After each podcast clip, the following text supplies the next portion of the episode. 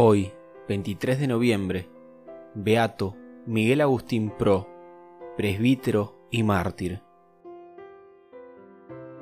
En la ciudad de Guadalupe, en el territorio de Zacatecas, el Beato Miguel Agustín Pro, presbítero de la Orden de la Compañía de Jesús y mártir, quien en la cruel persecución contra la Iglesia, como así fuera un fascineroso, fue condenado sin juicio a la pena capital y así alcanzó el martirio que tan ardientemente deseaba.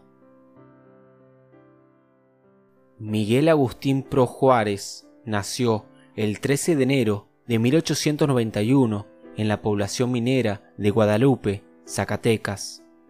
Tercero de once hermanos e hijo de Miguel Pro y Josefa Juárez.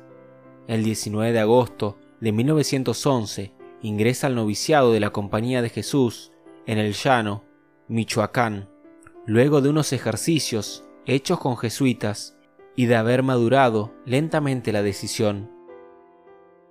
Ya la familia había dado antes dos vocaciones religiosas en las personas de dos hermanas mayores de Miguel.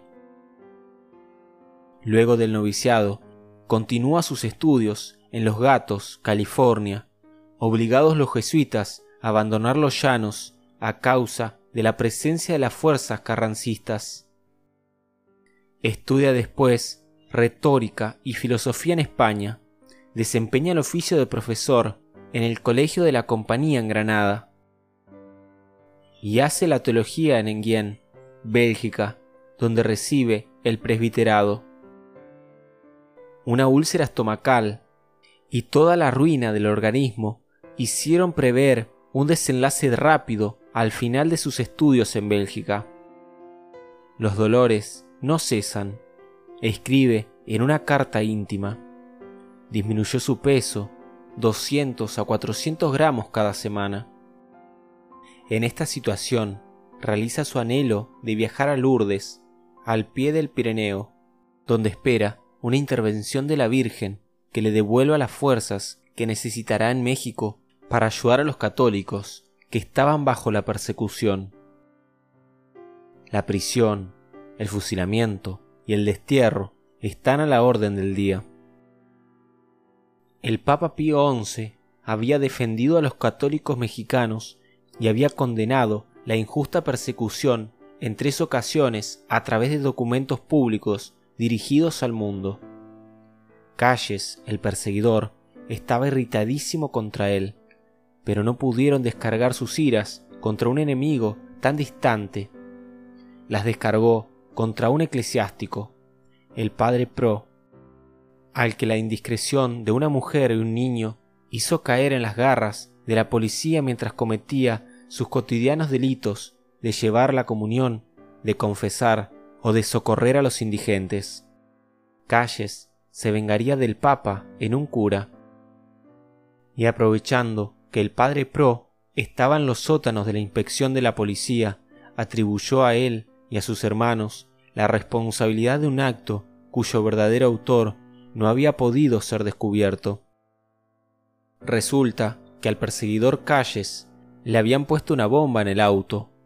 El verdadero autor, el ingeniero Segura Vilchis, resolvió su caso de conciencia y corrió a la inspección de la policía para presentarse como el verdadero autor, se delató a sí mismo y probó con toda facilidad que lo era. Igualmente, de la presidencia de la República llegó la orden directa de fusilar a los pro y al segura Vilchis, sin sombra de investigación judicial.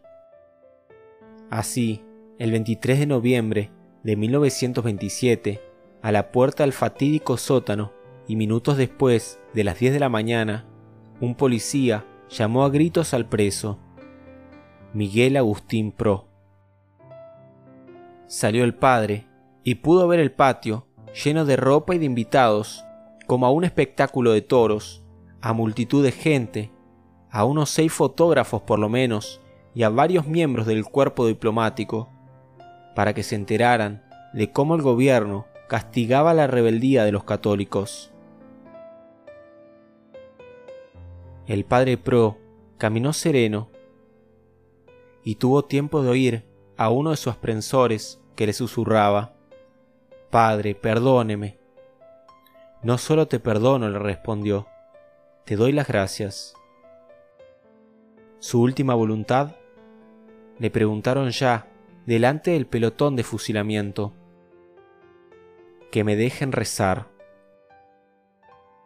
Se hincó delante de todos y con los brazos cruzados estuvo unos momentos ofreciendo sin duda su vida por México, por el cese de la persecución y reiterando el ofrecimiento de su vida por calles, como ya lo solía hacer antes. Se levantó, abrió los brazos en cruz y pronunció claramente, sin gritar, Viva Cristo Rey, y cayó al suelo para recibir luego el tiro de gracia.